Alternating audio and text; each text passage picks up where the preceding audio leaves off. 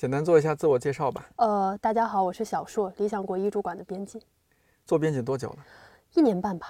参与编辑并且已经出版的书有哪几本？呃，伊斯坦布尔三城记，然后还有恶人普通人为何变成恶魔。正在编辑还没有出版的书有没有方便预告的？呃，有一本梁鸿的《梁庄十年》，然后一本史前人类简史，然后还有纪实系列的几本。有没有觉得自己还算适合做编辑的地方？抢答了。那接下来这个问题不适合做编辑的地方呢？是不是可以展开讲讲？哎呀，可以展开很多，比如说我马虎，然后我看东西漏字，我从小到大就讨厌检查，然后我不专心，我还多动症，然后我还话痨。一句话形容参与编辑的第一本书终于出版的心情，当时就是已经没有心情了。有没有自己偏好的选题方向？老实讲，现在暂时没有。如果不做编辑，觉得自己可以试试什么其他工作？脱口秀演员吧。现在每天还在坐绿皮火车上班吗？没有了，没有了，梦碎了。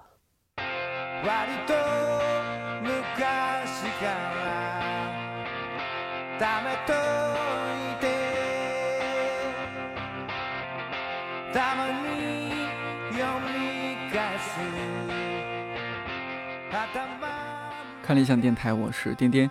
不知道你还记不记得我们这档小播客开播后的第十八期，嘉宾就是当时刚入职理想国的小硕。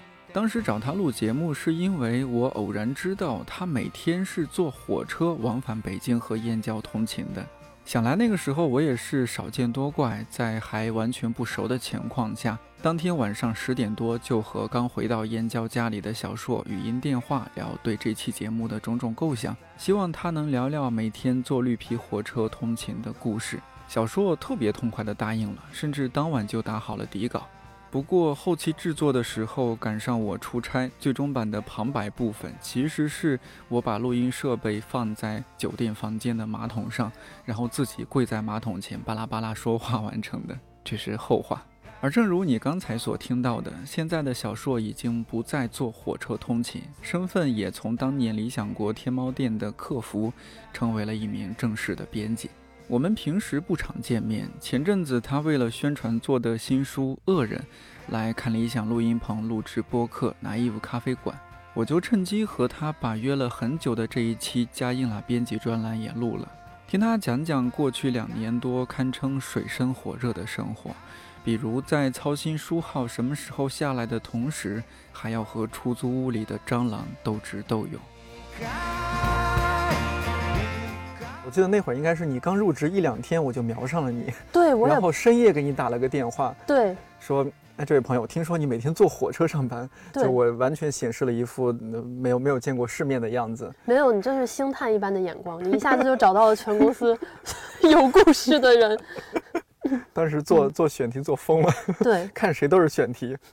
哎但真的，这个就是因为做你那期节目，我才上网查了一下，就当时也很震撼嘛。每天原来有三十万人都在过这样的生活，那三十万里边也不一定每个人嗯都有运气可以坐到火车，因为其实我那段时间整个人其实非常激动，就是我有三条路线，嗯我给大家从头捋一下。第一个是我坐绿皮火车至北京东站，然后从北京东站步行一点六公里至大望路站，从大望路站中转到五号线和平里北街。然后呢，第二条路线是我从就是我从我家打车到六号线的尽头鹿城站。嗯，然后从鹿城站六号线一路猛奔奔到五号线和平里北街。第三条，那就是我从我家拼车或者坐公交，然后呢先至国贸，然后从国贸再一路奔至五号线。所以就是你每天早晨都面临着无数的选择。你起早了呢，你赶上火车，你就去坐火车。然后呢，如果有一天你足了，你没办法了，但是你还要上班，你就打车吧。但是打车呢，你也不知道堵的时候什么时候能到。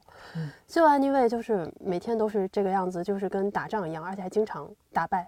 我记得我那时候经常晚上就是当时我们还看理想和理想国在一起办公嘛，对，晚上吃晚餐的时候就会看到你飞奔而去的身影。我说小时候干嘛去？我要走啦，赶火车。哎，对，就是超酷的，就每次晚上我都走，我就跟大家说，哎，不好意思，我要先走了，我要去赶火车。那种生活你过了多久啊？因为其实我不太知道你确切的终于北京租房子住，然后结束了你什么坐那个坐火车的生活。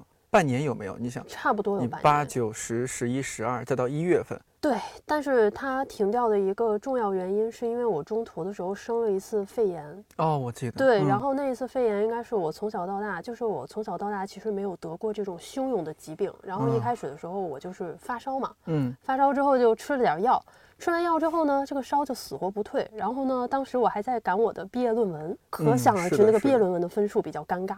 然后呢，就是一边发着烧一边把论文赶完，赶完了以后我说那行吧，那我们去医院看看吧。医生看了半天以后，他说你做的是肺炎呀。我说哈，那啥，肺炎。然后呢，而且还是很重的肺炎，因为左肺就已经完全就是阴影面积都很大了。然后因为这个就相当于就是躺了一个月医院嘛，躺了一个月医院以后呢。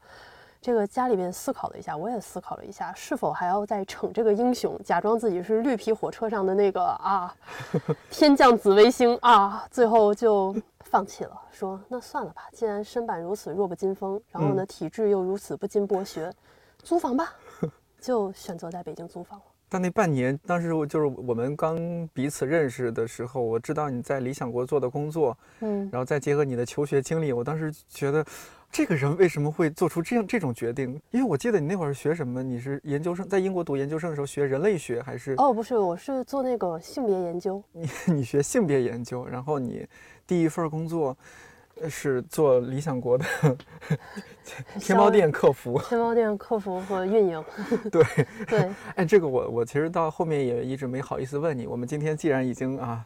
在这儿也吃好了喝好了啊，这个把该交代的事儿 交代一下。对，这这个首先先说嗯明啊，就是因为我确实没有什么经验啊，然嗯后当时做客服的时候，如果有接待不周的地方，还请当时的顾客原谅，也希望你们没有意识到那个 是我。嗯 OK，我当时觉得挺不可思议。虽然说，但是说你高学历的人做什么样工作也有哈，但是你想你。你本科南开，然后研究生又去英国读不错的学校，又读的性别研究，对回国之后啪做淘宝店客服。我我的理解可能是哦，那他可能是在做一些什么社会学、人类学的研究。没有没有没有没有嗯没有上升到这个高度，就是 我觉得我还不太可以去研究别人。嗯就是我基本上当时就是纯好奇嘛，就是因为嗯我本科其实念的都是编辑出版，但是我坦白说吧，就是一个人本科还敢选编辑出版这个专业，这个人就已经不是什么一般的脑回路了，最起码他的脑子里边已经没有说我要通过学校撬开中产阶级的大门这种想法，你也可以说他是缺心眼。好，嗯对，然后总而言之，就是既然都没有什么撬开大门的想法，也就自然而然选了这个专业。然后中途的时候，因为有接触到一些朋友，就是做性科普的这一些，然后觉得那性别研究也蛮好玩，就接着去做了性别研究。等回来以后呢，那拿着这个学历去找工作，你看你写了个编辑出版嘛，然后对理想理所当然的就去投了。投完以后呢，你又想。好像这四年也没有学到什么编辑出版实务哦，那直哦接应聘编辑是不是有一点太过分呀？然后就应聘了，想想那就先去做营销好了，就随便挑了几个岗位投了投，也不知道那个岗位是干什么的。投进去了以后呢，就有被录嘛，录完以后就进去，正好我说天猫店那边有缺运营，那要不然先去试试，无所谓呀，年轻有大把的时间，对吧？年轻人对社会有大把的好奇啊。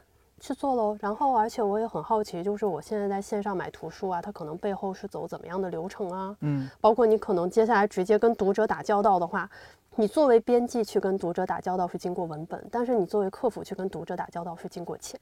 一个是做生意，一个算是做文本，它其实嗯可能就是两种不同的路径。那你就去可以试一试嘛。而且说句实在话，我直到现在都认为你去做淘宝店的运营和客服，那真的是一件相当艰难的工作。我从来都不觉得这个东西比编辑出版工作要轻松。嗯对，我真的是做完以后才意识到，这东西对人的这个情商、智商、你的管理能力、你的细节处理能力，因为其实你在上面钱填错一笔，数量填嗯错一笔，都是会造成直接损失的。嗯这跟你就是编书的时候可能错一两个字的心理压力是同样大的，而且书的话，你可能过后还能再改一改，但是钱的话，当场如果造成巨额损失，你是很难，弥对。这个责任就很大了。嗯更别提互联网整个电商的节奏那么快，嗯那么快的情况下，然后每天那么多运营人员，他们又要不犯错，嗯然后要处理各种千奇百怪的情况，然后呢又要保持一个耐心，然后那你可想而知，其实这份工作也很难。你做了多久啊？做淘宝客服？哇，我印象中好像像很长时我好。像应该有兼了得有半年的时间吧，我觉得半年多吗对对，差不多。那就差不多是你结束了淘宝客服的工作，然后也基本结束了你坐火车上班的那种状态。对，哎，那个细琐的工作中有什么呀？我记得当时我偶尔会去你们办公办公室溜达溜达啊什么，然后你就会和我吐槽一下啊，这个这个这样这个，没有，对它其实是嗯这样，就是嗯，首先一呢，你每天要处理订单，然后呢，你要处理订单是说他下单了，然后你要对他下单以后，其实你要就是比如说他下单以后，从平台的数据会传到你这个库存 ERP 的数据，然后你在 ERP 上面处理每一个订单，然后呢让他们发货。然后呢，核对那个库存，看看你的库还够不够发。然后也包括要考虑每一个包裹的重量，就是如果这个包裹有超重的话，那边可能一单打不过来，那你根据库房的安全安排，你要把它拆成两单，就是很多单都是手动拆的。就是大家比如说你去买理想国一丛的时候，你订的时候是二十四本一个巨包，然后你到最后发现拆成四个小包，当然是因为那么一个大包绝对打不下那么多，所以一定是要把它拆成四小包才可以。这个拆的过程是人为去拆的，不是系统自动的。哦，然后呢，库存的数据需要维护，订单的发货需要维护。到了平台上面，平台的具体信息从新书介绍、新书长图到新书的实拍图的更新，然后再到它的标题。因为你知道，现在标题在我们的这个大数据时代，标题就是入口。你看我这个新化学的就很溜，就是哎互联网词汇啊，对，就是 你要去把这个入口给大家打好，就把嗯所有搜索可能用到的关键词都一排列到上面。所以你现在买东西的很时候，很少会到？对，很少会看到一个单纯的，比如说橙子或者书或者保温杯，嗯那都是叉叉叉推荐，叉叉叉什么。梁文道推荐，对对对啊哎呀许知远推荐，哎，对对对，大家不会搜这书，大家可能一搜梁文道，一搜唰一下，梁文道推荐过一千多本书，然后 对妖风小王子嘛，对，这就是入口嘛。广场啊，然后你就把这些关键词全都码上去，确保顾客在搜索什么玩意儿的时候都能弹出你这本书。当然（括弧不可能），因为其实标题也是可以竞价的。比如说，我们去买冬泳这本书，我同样也是一个对吧？我是一个卖泳镜和泳衣的人，我把冬泳这个词买断。你一搜冬泳这个词，优先弹出来的是我的精品男士泳衣泳裤，所以你再去搜班宇的冬泳的时候，你必须得加一个图书。哦，加图书，对，然后你要直接搜冬泳的话，很有可能就是无数性感的男士泳衣。所以其实做电商营销的话，你完全要清楚电商那一边一整套的它那一种体系。当然，用他们的官方语言来说，就叫做玩儿法。我们的平台有很多玩法，这样子对。所以其实就非常零碎，非常复杂。然后赶到节假日，你还要去搞那种营销活动，你要去策划。当然呢，策划完了以后，大家也没有什么时间看，大家只是去打折而已。但你打折的话，你也不能直接就说，哎呀，我们三折就那什么，你一定要有一个口号，比如说类似来什么，哎呀，今年的双十一读书让你不孤单，今年的三八节力量女性看这些，对吧？然后呢，你就再去策划，去组书单，然后呢去定折扣，然后呢去执行杂杂小小、大大小小的东西，还要紧跟时事热点。比如说这本书今天晚上突然叉叉叉在 ins 上面有推荐这本书，一下子哇一下火了，嗯，紧急就弄上去。嗯其实我们那个时候反应都还不算快的，像其他店很快的就把名字都 P 在那个产品图上面，推荐。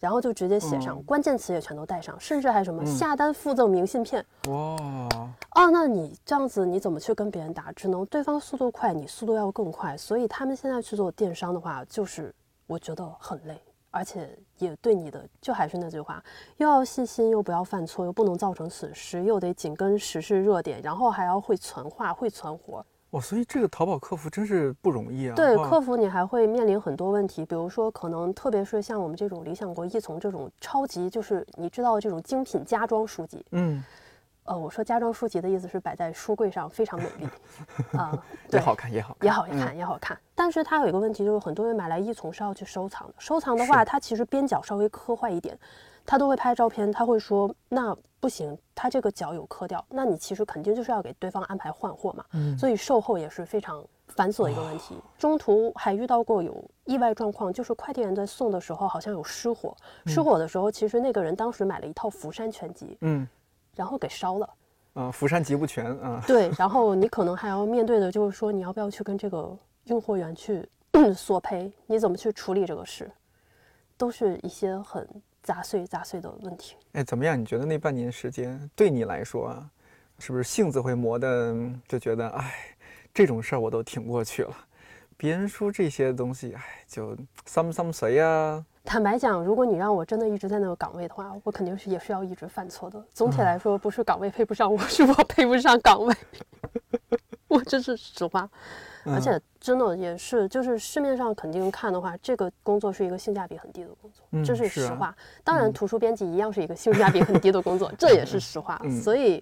我当时做的时候，肯定没有说是想要长期做，当时就嗯是纯粹凭着一个好奇的态度。真是刚毕业的年轻人哈、就觉得也无所谓。呃，对，如果赶在今年的话，应该就不会有这么任性了。毕竟我那个时候就是全球还没没有经历过这场就是那种变动性的巨大灾难，对俺那个时候还是在和平时期做出的天真选择。是后来的话，就是你刚刚说的，因为你生场病啊，然后这样倒腾啊，就决定还是租房了。对，嗯，但是咱俩应该是在一两年前有一次遇到，你就说起来你这个租房遇到的坑，哎呀，这 真是听得我对听得我叹为观止。就是虽然说我在北京租房这么多年对了，对对都没有遇到有人可以没到这份上。对对，租房这六七年，我也遇到一些狗血的事情，但总的来说似乎用运气还不错。对，呃，就总是和朋友啊，或者是什么嗯同事啊，在一起租房子但，没有遇到像我这样子，就是我的这个狗不是一般的狗，我撒的血也不是一般的血。小说的人生是小说呀朋，友们，谐音梗扣钱。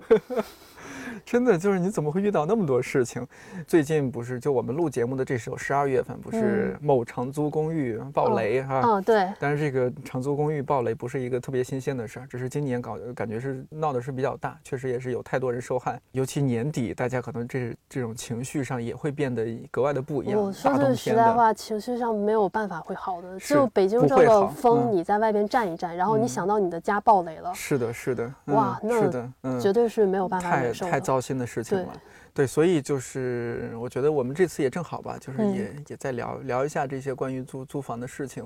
对，那个给大家先简单讲述一下，就是我一开始呢，在北京租房以后，就是当我抛弃火车以后，我嗯。决定要去租公寓，所以当时嗯我其实是有租到了别人正好着急转租出去的一个自如，这很尴尬。其实我是在豆瓣上找到的，哦然后对对方正好是有急的那个工作要调到上海，然后他在嗯。北京这边的房子要转租，然后呢，我说那 OK 啊，我看位置蛮合适，那屋子也是非常好，直到现在我都很怀念那个屋子，一个东面窗户，一个北面窗户，阳光晒进来，对吧？嗯，但是唯一不好的就是它那个纱窗有问题，夏天的时候我最多的时候两天就打死二十只左右的蚊子吧。就是你知道那段时间每天一闭上眼睛，那个耳朵边上就是，不知道大家还记不记得小时候学的那个课文，就是那个蚊子的声音像雷一样在耳边轰鸣。轰鸣。嗯对你真是到了那个场景，你才知道古代是怎样的。对，翻个身都能压死两只，没有夸张。总而言之，那个公寓住了一段时间，因为中途的时候我的两个室友都搬走了，经过了很多的人员变动，然后呢。最离谱的一次还是两个人都搬走的时候，突然有上来一个号称是工作人员的人要验房。等对方验完房以后，我放在厨房里的厨具，从菜刀到锅碗瓢盆，反正就是出现了大规模损失。当天我特别开心，下楼买了几个西红柿，正打算自己焖锅饭。然后呢，这个时候正打开橱柜的时候，发现自己放在那里的东西不翼而飞。我当时很崩溃，然后我还联系了两位已经搬走但是我不熟悉的室友，想问他们就是。你人走就走，为什么要连我的锅碗瓢盆还有刀一起带走？我上好的大菜刀为什么要给我带走？对方都说我们有病吗？带你的菜刀？我说对呀，你们有病吗？一个急匆匆的回老家，一个呢要搬到另外一个地方，又不缺那把刀。对，然后结果后来我验证了半天，最后也许就是那天登门的那一位直接全都顺走了。然后接下来又出了可能一个就是有过来租户嘛，然后租户大家相处的也不是很愉快，主要是对方如厕的时候非常喜欢用两只脚站在那个马桶圈子上面。啊，然后呢，你每天早上去上厕所的时候呢，你就是一看那个马桶盖呢，一般情况下是洁白的，这是一个常识，很少有人家马桶是黑的，对吧？如果有的话，请原谅我的无知。但是呢，我每次去上厕所的时候，就是那个马桶盖会左边一个斜印，右边一个斜印。我其实后来有试过，就是我试着我去蹲在那个马桶上，我去模仿那个，但是我差一点把自己摔成脑震荡，就是我完全蹲不下去。然后，但是对方天天都可以蹲，而且他永远蹲完以后他就不擦。然后呢，我就觉得很神奇，就是你知道，就是我们人类发明了坐便式马桶这个东西，可能是为了摆脱蹲坑，但是呢，依然可以有人把坐便式马桶用成蹲坑。那我就觉得哇，就是很厉害的一项技术。那我不太想跟这么内力深厚、武功高深莫测的人做室友，大家也是闹得比较不愉快。可想而知，肯定也不会太愉快，我的屁股就不会很答应这件事。OK，然后那就搬了嘛。搬完以后，正好那段时间我的朋友来北京上班，嗯大家正好就是一见如故，也确实就是故。大家商量一下，好，那我们就租房吧。嗯红红火火就开始找房，为了有一个圣洁的马桶，为了有一个良好的邻里关系，为了自己能够在北京无后顾之忧的奋斗，梦碎，呃，对，括弧梦碎，对，嗯然后我们两个就又一起去租房嘛。这一次也是跑了很多房子，都是各有各的妙处，不展开细讲。不展开细讲吧，你可以展开一二。不，再妙也没有那间房子妙。然后对，那就就是我们在所有的那个房子里边，荣幸的选中了，就是可能北京界的米奇妙妙屋吧。嗯 OK，那就是对。然后其实当时我们看到那个房子的时候，就觉得空间也还挺大，然后呢，家具也都算齐全。虽然烂了一点，但是也我的室友其实也没什么租房的经验，大家看了一眼觉得也还好，那就租下来了。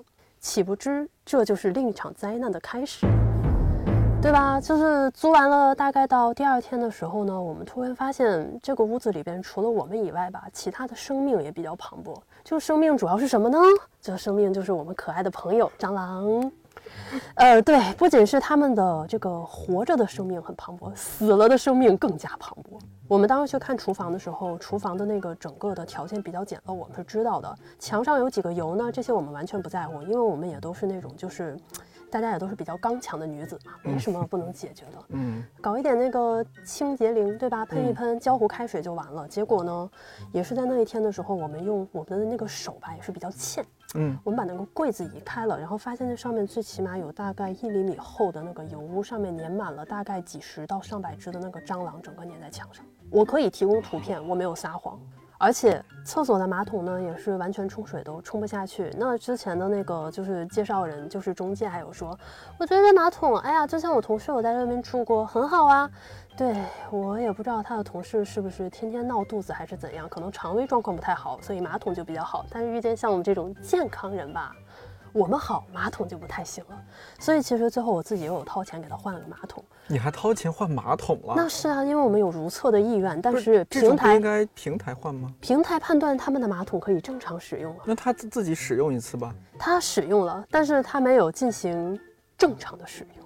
我也不能让他当众使用一次，对吧？我也不能让他当众把如厕的种种可能全都实践一遍。那总而言之，他就坚持说那没问题，但是我们也没有时间跟他浪费，毕竟那东嗯西、对吧？你知道的。唉，然后呢，那个冰箱呢也是坏了一角，然后呢，那个东西我也是打电话，应该是跟平台打架打了整整一个半个月还是一个月吧，逼着他们给我换了一个冰箱。非常好笑，我们去试房的时候，对方拿着那个门在那里晃，说：“你看啊，我们这个门专门敞着，就是为了给你散散味。”真的很贴心，就是专门敞门给我们散散味儿。然后后来味儿散完了以后，我们决定把门关上的时候，发现门是坏的。哇，那真的好贴心哦！那真的是，就是买这个冰箱回来可以不用当冰箱用，可以一直散散味儿。好，然后呢，冰箱也就算了。那你知道我其实那段时间也是强打着精神嘛？我想，嗯人生已经这样子了，那还是要鼓起精神来嘛。我就擦了擦玻璃，擦玻璃的时候呢，我那个空调在旁边（括弧一九九三年制的老空调），且能正常运转，所以平台说那我们就不给换了，因为我们这个空调保养还非常好。我说嗯嗯，然后呢，我在擦玻璃的时候碰到了电源线，电源线一不小心抻掉了那个就是空调的有一块嘛，嗯那一块就掉下来了，但也还好，因为其实可以安上去。然后，但问题在于，随着空调的那一块掉下来以后，还有一些别的东西掉下来了。你知道是谁吗？是我们的朋友。哎，对，是我们朋友，是蟑螂。然后我就开始疯狂的拍打那个空调，然后它就刷刷刷开始往下落蟑螂。哇，我真的好震撼。然后那一段时间，我正好还要去挪那个床，然后那个床我也不想说它有多么的那个。但是呢，当我挪完以后，我发现那个床底的时候，哎，也有一些生命。你猜是谁呢？我们的朋友蟑螂。对，也就是说呢，我们的屋子床也是蟑螂，那个厨房全是蟑螂，空调里也有蟑螂。然后呢，最后呢，我们那个屋子里面还有一个破沙发。我跟我的朋友都有的时候就是回到家，大概已经过去可能得有半个月了。然后呢，朋友还是说，我觉得这个房的味道很不对。那我说我们去看这沙发吧，要不然我们把那个套子拆下来洗一洗。不拆不要紧，一拆呢，就感觉又闯入了另外一个生物的领地。那个整个它那个沙发，其实到最后我们把那个沙发整个拆碎了，就是拆碎了完以后，它的每一个那个缝隙，每一个那个铁丝的那个地方，然后还有那个带钢板的地方，全都是蟑螂或者蟑螂卵。然后最后我们超屌的，我们把所有的那个沙发拆烂了以后，我们把那个架子直接丢出去，然后我们告诉中介说，这个蟑螂之窝我们不要了。对，就是这个沙发已经被蟑螂吃了。对，然后呢，我们还专门买了那种就是那种塑料填充的，把所有的那个屋子里边的墙缝全都填上。嗯然后呢，跟左邻右舍打探了一下这个房之前的情况，然后呢，旁边的老爷子告诉我们说，在我们来之前，这个房里面大概住了四位壮年男性吧，然后可能也是就是住的比较糙一些，随意一些哎啊、这也不是随意一些，那是相当随 相当意随意。对，嗯然后呢，就反正把这个房的状况就比较糟一些。后来给我们上门就是清扫的师傅说，他们其实有把这个房装修一遍，因为对方在走的时候，其实拿烟头把所有的木地板全烫坏了。对，墙上也全都有烫的那个印，所以墙有全刷过，地板有重新铺过。然后最搞笑的是，客厅整个的那个布地板，他们专门把没有烫坏的那些小心的收集起来，又铺到了卧室里。对，也所以就是也就是你睡的那间屋对，所以我的地板和地板的缝隙之间还有一个小小的坑啊，那个就。那技术也已经很不错了，就 anyway，反正就是我们就是进到这个米奇妙妙屋以后，就是一直有在跟蟑螂不懈的奋斗，然后有在跟马桶不懈的奋斗，有在跟冰箱不懈的奋斗，然后有找保洁来。我们最夸张的应该还是抽油烟机，就是你知道抽油烟机它底下有那个凹槽，就是会收集那个油吧？没错，嗯我相信大家遇到的油，无论再怎么多，也撑死也就是液体状的吧，也就是说它还可以流动。嗯，呃，我再可以给大家联想一下，就是不知道大家吃没吃过糖葫芦，知道熬糖葫芦的时候那个糖浆是多么的粘稠，对吧？我们那天叫保洁的时候呢，对方就会在那里清理厨房，一边清理厨房一边感慨：“哎呀，自己从没见过这么脏的屋子。”我们哈哈哈对吧？那确实，我们也没见过了。对，然后我们去跟中介说，中介也说：“哎呀，你们小姑娘就是太干净了。”我说：“对，我就应该当着你面把蟑螂全都吃干净了，我就不爱干净了，我就不讲究了，我就是个合格的租户了。”对，蟑螂应该和你们分摊房租，而且他要掏大头，那不是，那我们怎么能让蟑螂受这种委屈？他们应该尽情的繁殖。对我们不能让蟑螂受这种委屈，蟑螂才是这栋城市真正的租客，我们租客不能让蟑螂受委屈的，这点我是很懂的。然后当时他去收拾的那个抽油烟机，人家也是细心嘛，我都没有想到要去拆那个凹槽。他把凹槽拆下来的时候，那个凹槽里边大概有半米长这样子，里边满满的全都是那个油。固体下不来，最后那个保洁当着我的面把那个东西立下来，立起来以后，那个油居然还能立在那里不动，然后就像一滩水泥一样缓缓地向下渗，然后他就开始拿那些道具把这些东西刮下来，并且把这个东西放到一个塑料袋上，说没事没事，控控就行了，控控它就掉下来了。我的天呐！我当时真的超震撼，我就看那个油一点一点的化在下面，然后呢，满屋子都是飘着那个蟑螂的尸体，然后我整个人就坐在那里，然后清点了一下我花多少钱把这间房租下来，又想到中介对我说：“哎呀，小姑娘就是太讲究了。”哇，就是这样子。对我觉得后来就是我有听过很多人讲过自己租房的悲惨情况，但嗯是在好像你面前真是对，我也跟一些资深的租房人士，就是说说交流过这个情况，但确实好像我还是遇到了一个比较震撼的场景。对，你租房的时候，你看房子吗？不是有我们看了，对，嗯看完以后，但是当时那一面墙的那个蟑螂、那个油污全都在橱柜的正后面，但是谁也没想到橱柜移开以后，后面可以有那么厚。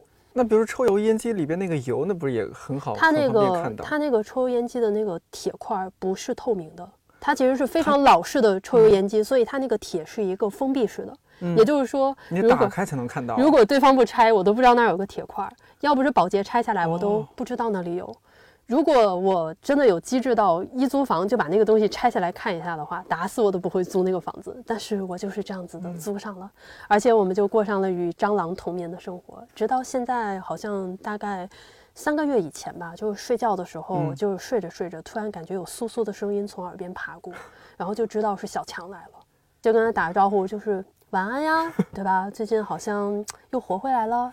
你过得不错，哎呀，我过得也不错嘛，那你嗯就爬过去吧，我也不抓你了，好吧？有没有对你们这次，因为你刚刚和我说最近你又在看新房子，要换一个地方住嘛？有没有对这次找房子相当于提供了极其重大的历史借鉴？哦，那相当重大，是？就是我完全们绕开很多坑。呃，确实也绕开了很多坑，而且也见识到了，就是虽然我们有抱怨我们那个房子，但是从地理位置和电梯以及它周边的配套设施来说，它竟然还算是个豪宅，懂吗？就是嗯我一开始一直就是有一段时间非常的自怨自艾，就是觉得哎呀怎么会这样子？但是后来就是再看完一圈，我和我的朋友就是躺在那里，我们就在想，天哪，我们住的这是个豪宅啊，电梯也不错，有几个不用等。面积也还算比较大，然后呢，也没有一些对吧？窗户最起码也没有说像是五十年代那种超老的分两层的，还要弄把手，而且上面就是那个锈，感觉都要扑到你脸上的那一种。啊、对，就是这样子。而且其实真的很神奇，就是我在南方工作的朋友也有很多。我想南方的朋友在租房的时候也会遇到房租的问题，也会遇到暴雷的问题，但是应该很少有听到他们抱怨，就是说这个装修有差到一个令人发指的问题。但是我在北京的每一个朋友，只要一提到这个，我觉得大家都会开一瓶啤酒，然后再说这件事情。一瓶不够，得一提。哎呀，对，北京有一些房东，OK，我在这里直接开炮讲好了，就是我觉得他们没有保养这个房子的意识，而且就是你进去的时候，你就会觉得那个房子吧，虽然房东不在，但是对方有透露出这样子的意识，就是 OK，我们这个房子呢，装修啊、家具啊各方面都是给你准备的最次的，但是呢，你爱租不租？你不租呢，也有大把的人要来这边要租，所以呢，你自己看着办吧。就是你从那破落的墙皮，从那个裸露的电线，从那个沾满污垢的水池，以及那种就是床垫上面的污迹，然后各种细小的角落，你都觉得房东在印出来，就跟你隔空传话，就是，哎，租不租喽？就这样子。我觉得也也有一个原因是，比如说像在北京，很多房子真不是用来住的，哦，对，这是用来租出去。哦，这点其实确实是，这点嗯其实我之前好像有看到有人出过一个嗯调查性的数据，就有讲今年可能北京的话，嗯，就是之前的人均收入里边，你可能有一部分收入，相当一部分收入都是你的劳动性收入，就是你嗯工作直接带来的。但是到今年呢，可能整座城市或者说很多大城市里的人，他的整个收入都是以流动性收入为主的，靠房租、靠股票、靠基金这样一种。那其实这个东西很有可能已经在成为大家主要的收入来源了。那其实说句实在话，大家可能都面临这样一个困境，就是确实，如果你有一个选择，就是你靠租房子就可以赚到比你工作更多的钱，那你为什么还要工作？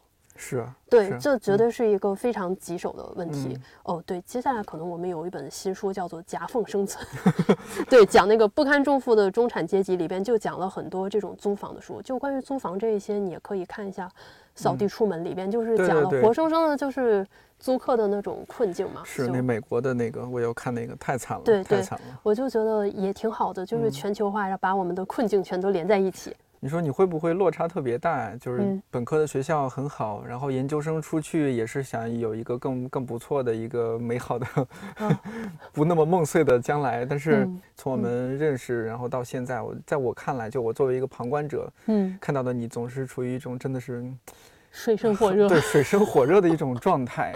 我也能够清晰感受到，不是你选择的。你要说这两年的落差的话，我觉得坦白讲吧，大家这两年肯定都会做一个很现实的准备，就是一学历贬值，绝对是我在上大学的时候就已经开始的事儿，只不过这两年才刚显现后果。嗯，而且二，以大家多数这种人上学的经验来说，其实现在学校能给你提供的资源就是越来越少的。我相信不会有人觉得学校在一三年给你提供资源和零三年是一样的。嗯零三年你从一个九八五学校毕业之后，你到北京去工作，你遇到的大多数企业可以给你提供户口，你相对工作稳定的话，攒下一些钱来，你是可以去付得起首付。嗯那个时候各方面的比拼都没有这么紧张。嗯但是呢，你到这一块儿的时候，就是再往下再推几代人以后，也许正好到我这一代到一个节点，就是你的学历绝对不会再像之前管用了。嗯当然这是理所应当的事情，因为坦白来说，我们本科四年学了多少东西这件事，我相信每个人自己心里都是有数的。念过大学的都有数吧？对，嗯学校能够给你教多少，你自己要怎么去决定这个事情，都不是你能够控制的。而且留学这件事也是一样的，就是当你去留学的时候，你可能只是想要拿到一个文凭回来，但是文凭作为一个敲门砖这种种事情，它的价值也在疯狂的贬值。咱就直接说了吧，就是如果再早几年，你去当一个留学生，可能一条街都抓不出来几个。现在你就站在北京街头拿砖头随便扔，你砸到一个留学生和985高尖学生的概率非常高，随手就能砸到一个985，对吧？学生会主席满地跑啊，这个对吧？团委干部满地跑，到处都是精英，精英多的 普通人都不够用了。所以其实你去贬值，完全就是好。如果说这两样贬值都不说，然后你还赶上整个社会大环境，对吧？特别是像我这一届毕业的，我有几个学妹可能读完研究生正好今年毕业，他们又正好赶上了那种千百年难得一遇的历史之改变之时刻，然后那她整个在就业市场受到的挤压会更加可怕。嗯，大家每一个人都会做更加保守的选择，比如说我去做公务员。是比如说，我现在要赶紧去谋划，我要尽快去大厂攒下一些钱，完全 OK。我觉得我没做这个选择，充实只是我比较缺心眼子一点，并不是说一个多高尚的一个选择。但是我遇到的这种情况，我相信也不是我自己一个人的情况，对，绝对不会是一个人的情况。我周边的每一个朋友都在要处理这种东西，当然，呃，也要面临这种就是心理压力吧。对，所以你去看豆瓣都会直接有小组叫做“九八五废物小组”。小组，嗯，对，但是说句实在话，所有教书育人的学校，然后有遇到现在遇到的废物越来越多，学生要反省自己的选择，学校也应该反省自己的模式。嗯这种东西不可能说我坐在这里，我说嗯，我真的很伤心，我觉得都是因为我选错才沦落到今天的这个境地。一，嗯这个境地很正常；二，这个选择也很正常；三，嗯，就像夹缝生存里说的，这件事情你可以归因给自己，但是不要全部归是因。对，是。我觉得就是社会变化太快，然后过去的一些相对固定化的一些规则或者说模式，有点不太适应。对你看，比如说，一方面大家说这九八五废物引进计划，还是那个小组哈里边啊一堆九八五的人觉得自怨自艾啊，觉得混混的也不好或者怎么怎么样。也但是另一方面也不完全是自怨自艾了，就是嗯可能它里面有相当一部分就是小镇做题家面临的困境。对对对，其实我也算是小镇做题家，是我我也是，我们都一样。对。然后另一种情况，你看那个黄登老师不是新出一本书？哦，那个我的二本学生，对是吧？二本学生其实他在找工作方面也是受到种种的一些待遇啊。其实我真的嗯也蛮困惑的，因大家都为很难。因为我其实即使是从学校就是有留学经验回来以后，我依然觉得当时我高中的很多同学，就是大家有去到二本的，我从来不觉得他们比我在差多少？对我在大嗯学、我在研究生遇到的很多同学要差多少。他们嗯当中有现在有很多人可能已经都找到了更好的路子，会是怎样的？是的对，嗯所以其实这个价值体系从一开始的时候，就是你是可以预见到，它一定会在某一个节点崩盘的。嗯，那既然你赶上了，那咱们就就共襄盛举，就共襄盛举。对。我的感觉是，到现在你不得不承认，我们当初那一波朋友，什么上了一本的，上了二嗯本的，混得最好的和和上的几本没关系，而是家里家里的条件如何。哦，这其实也是我们说的那个 转移性财产了，就是在过去两年的时候，可能你还不会觉得家世是一个决定性那么强的因素，但如果今年你再去问大家，你觉得你想在社会上出人头地，你希望你的劳动能够得到应有的回馈，你认为这其中最关键的是什么？是个人的努力，还是家族的承袭？大概大概会有一半以上的人说是家族的承袭。对吧？那这东西也是一个现实情况。那确嗯实，是我们得坦白承认的，就是有一个持续了几十年的机会窗口在我们的眼前就这样子关上了。也还是夹缝生存里那句话，就是通向资产阶级的通路，在这几十年之内，就是在一点一点关上一点一点关上。对，很多人都没有意识到，像那里边提到的很多文科学生和文科博士，嗯他们可能一直都沉浸在自己的研究里边，完全没意识到外边的就业市场都有对发生了糟到那个地嗯步。对，然后等他们意识到的时候，他们发现自己已经完全就是从一开始这个选择就让自己跟中产阶级完全划开，而已经。在这个中产阶级位置上垮的人呢，每一天都在贫和富之间上下游走。一瞬间呢，你觉得自己好像可以富到可以，就是摆脱现状；另一方面呢，另一瞬间你又觉得自己好像马上就要踏入赤贫，因为即使你在这个地方落户，你有了房子，你有了车子，你有了孩子，嗯，你接下来要去操心你的学区房，操心孩子的教育，你要成为一个海淀妈妈，你不能让你的孩子从这个竞争中被淘汰掉。然后，另一方面，你买了房子，还要让房子保值，甚至增增值，你还得让你孩子，甚至你整个小区的所有的家长和孩子一起形成一种学霸的氛围。对，然后当你孩子长到一定年龄的时候，你开始担心他的交配问题。嗯人的生育年龄只有那么讲，怎么样才能让你的孩子在生育期的时候适时的进行生育行为，并且生下一个更好的孩子？于是你再给这个孩子继续去找他的学区房，然后确保他在适时的生育年龄继续进行生育，子子孙孙无穷穷匮匮也。对，是这样一个通路。然后你就会发现，老天爷啊，我觉得这一年也是很多人都跟我感慨，就甚至我认识的可能跟我关系很好的四十岁、五十岁的阿姨都嗯不会跟我催婚，他们就直接拍着我肩膀说：“小硕啊。”我觉得你自个儿一人过也挺好的，咱要是实在找不嗯到合适的，你就对吧？咱也别别找那种会把自己妻子杀了塞到冰柜里的。我说对呀、嗯是，就其实很多家长现在也在慢慢放开，因为你会嗯意识到，其实你孩子的命运，可能从一开始就不在任何人的掌控里边，特别是父母，父母总会觉得自己可以为孩子铺一条路，但是这一条路到底能不能铺，能铺到什么地步，没有人可以知道。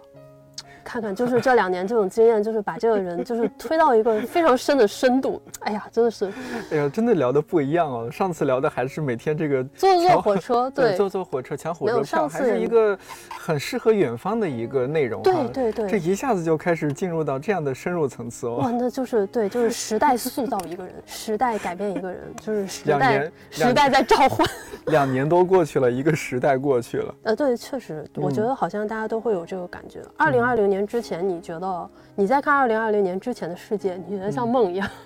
你要是是在想自己千禧年的时候曾经有过那么一段非常无忧无虑的时光，你就嗯更觉得天呐，我的小时候竟然还有过这样的生活吗？这样的生活是可有可能等我们到老了以后吧，应该我跟我的几个老姐妹可以再过上吧，就是 希望吧。我有时候就是坐车看到那些婴儿车里边还戴着婴儿或者是儿童口罩那些小孩子，就觉得哇不可思议。你倒退回去，不用倒退多久，嗯倒退到二零一九年，我都不会想到说你大街小巷都可以看到那些戴着婴儿口罩的小孩子。对，不仅是婴嗯儿口罩，而且最主要的就是他们面临的会是一个更封闭的社会空间。是我们可以举一个很简嗯单的例子，就比如说租的房子在对外经贸附近，嗯，如果你是在半年以前或者说一年以前租的这个房子，其实你都还可以随时进去去听课，就是说。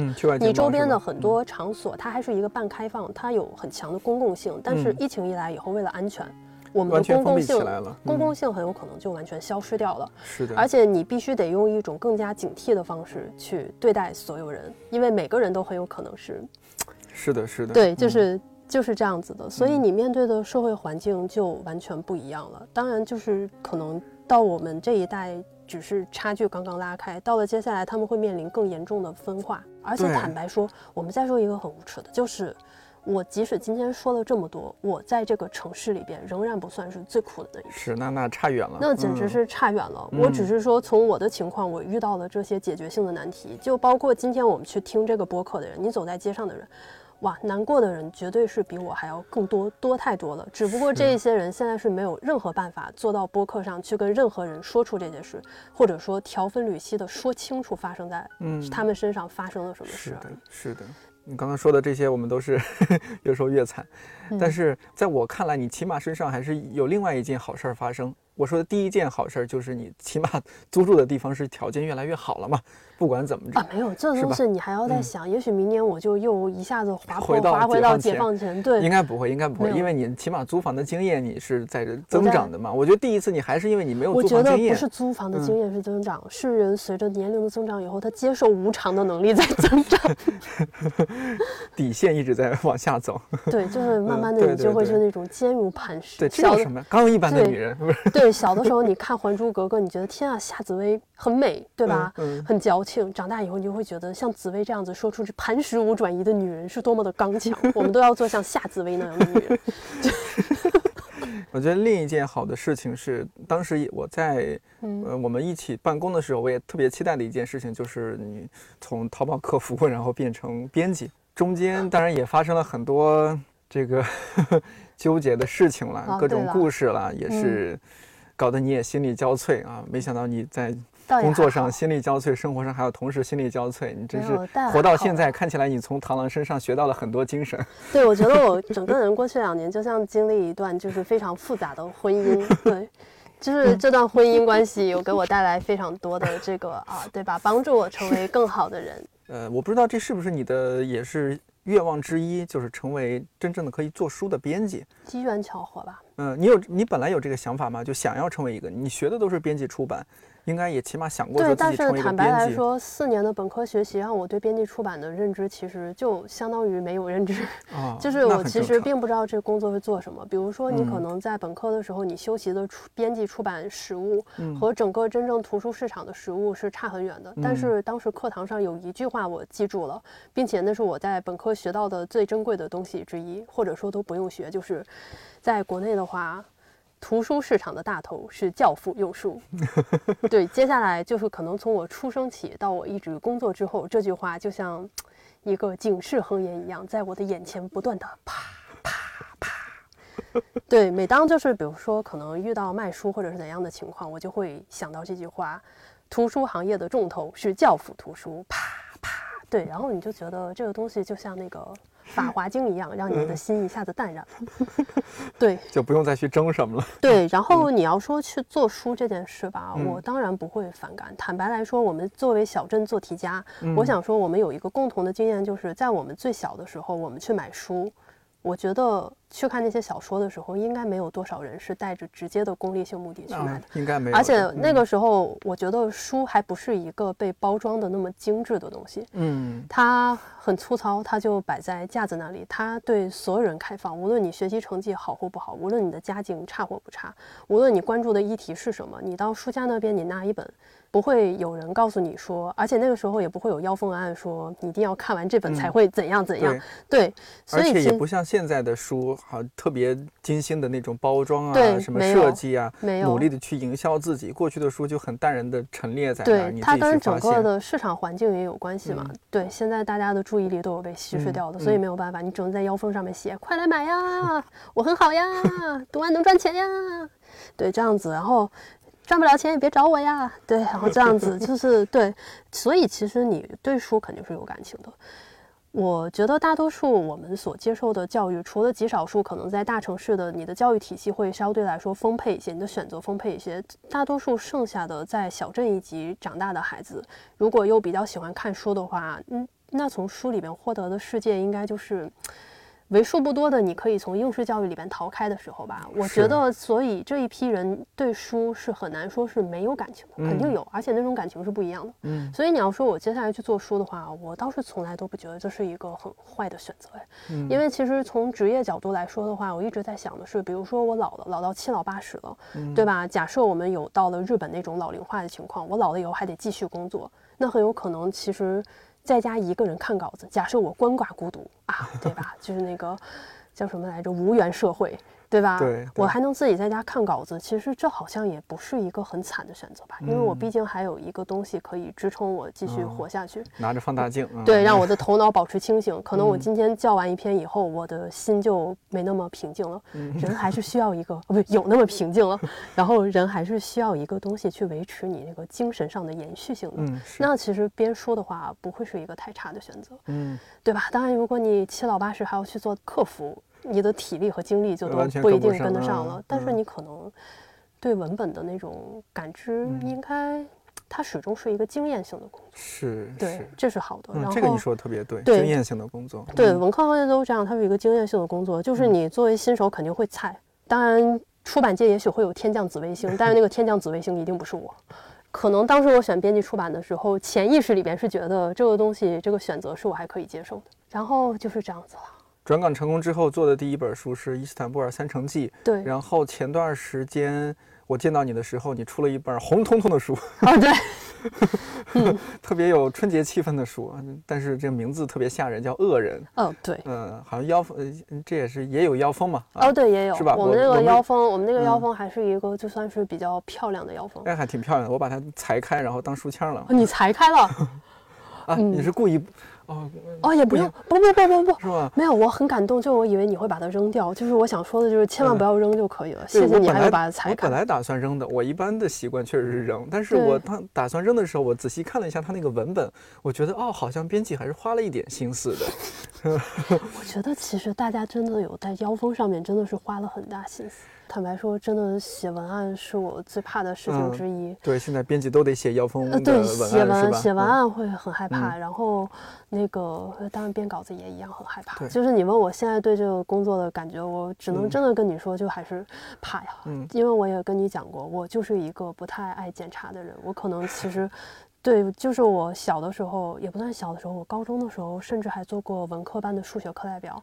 然后我是那种，就是最后一道大题时不时能够解出来的那一种。哇，好厉害！对，但问题是我最后一道大题解出来的同时，我能够错掉一个所有人都不会错的选择题，或者是所有人都不会错的填空题，然后老师就会说，这个对吧，小说啊，就是你这个东西呢，你把最后一道大题做出来也就加那十分或者十五分，对不对？然后你前面错两道又扣了十分，你觉得你这个东西从功利主义的角度来说，是不是完全赔本？但是没有办法，我也有试过检查，我就是看不出来。我没有那个意识，然后嗯。接下来去写论文，我的格式也一直都是苦手，就是格式摆不对，因为我不知道格式是一个什么东西，或者说我完全意识不到格式是有什么意义。我可能是做编辑以后被前辈们有锤的太多，对，嗯。被大家都有锤的太多，就是大家都会眼尖嘛，就是嗯。出一本书，你可能最怕的就是同事说，哎呀，我拿去看一看哦，因为如果同事拿去看一看以后，应该你的窗口上就不会弹出来，哎呀，我有看出来这个哦这个哦这个哦，对，然后那我就是躺平，对我也只能躺平，就是不要嘴硬，而且。我还可以讲一件事，就是我小学一嗯。年级还是三年级的时候，我们一开始上语文课，老师让用一边一边造句嘛。嗯，我那时候造的句子叫做“我一边写作业一边看电视”，然后老师看到没毛病，我觉得挺好的。对，老师看到这个句子以后，把我的家长叫到学校去说：“你们要跟这个孩子说，一定要专心，绝对不可以分心，不可以一边写作业一边看电视。”对，但是你也可以看出来，就是这个孩子可能天性就有一点类似于 ADHD 注意力缺陷加多动障碍的那样一种的天性。然后你可想而知，当我现在转行开始做编辑的时候，嗯我需要每天一个人面临这个文本。然后大家听播客听到现在的时候，应该也意识到这个女的根本就是个话痨。那么你就可以想到一个多动的话痨坐在那里，不会检查，缺少格式意识，然后面对着文本一叫叫一天，你可想而知，它叫出来的东西，在刚一开始的时候，我们可以用不堪入目来形容。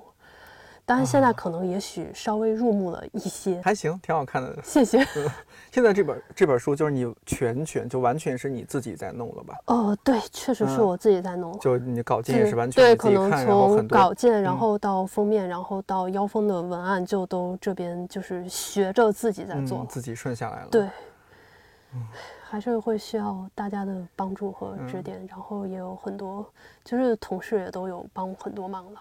就是还是那句话，编辑真的，我永远都觉得这个东西就是经验，是就是经嗯验，它不会说天降紫微星了。嗯，但是有天降马大哈，我还是愿意去竞争一下的。我觉得我可以拿下头筹吧。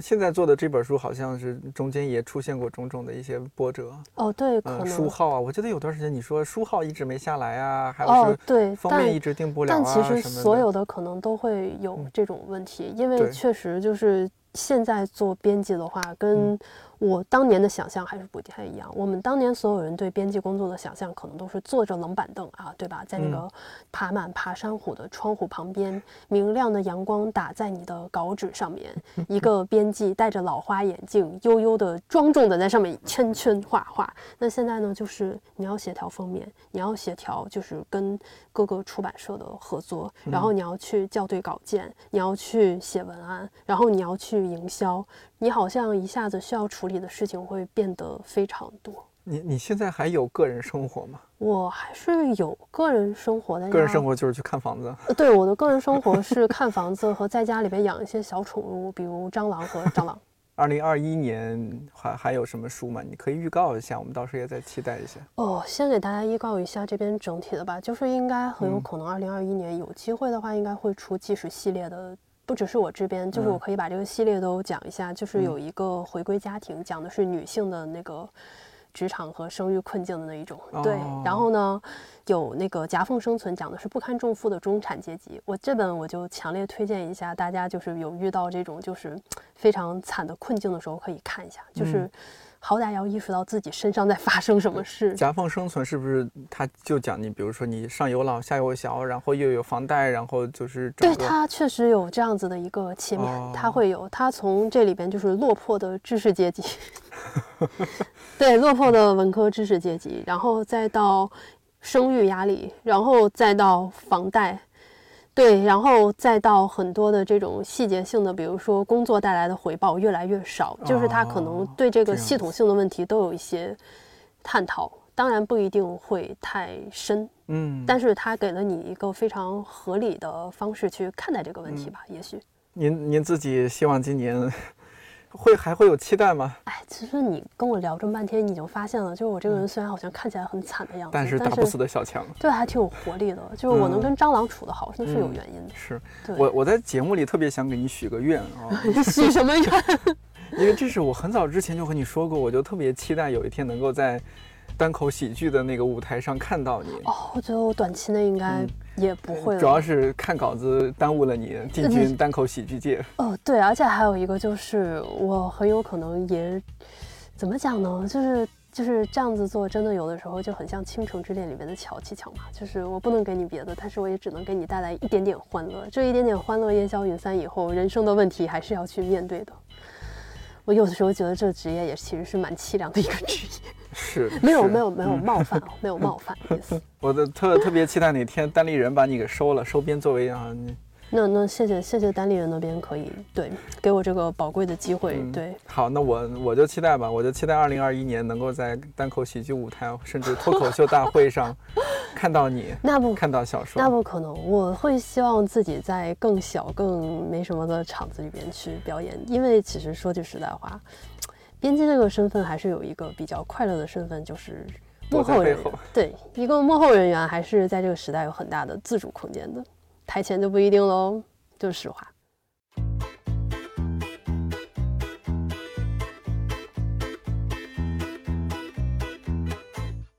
这期播客听到现在，不知道你的感受是怎样的？我特别想在线呼唤单立人石老板，快把小说收了吧！对出版行业来说，损失的只是一名编辑；但对单口喜剧行业来说，收获的绝对是一位未来的 super star。话说回来，虽然我们这个编辑专栏加印了编辑不常更新，但是也陆陆续续采访了理想国、后浪、大鱼毒品、读库等不同出版品牌的十几位编辑。这个圈子其实很小，但是有趣的灵魂密度又很高。一想到平时看到的文字都是经由这群人的挑选和编辑之后才呈现在我们面前，相比作者，我就更想要了解编辑这个群体到底是怎样的一些人，有着怎样的趣味和经历。接下来几个月，我还会给你介绍几位画风各异的编辑。当然，如果你有推荐，也可以在评论区留言给我。真心希望各位编辑做的好书都反复加印，也希望更多有趣的灵魂可以在这里相遇。看理想电台，我是颠颠，祝你早安、午安、晚安，我们下周四再见。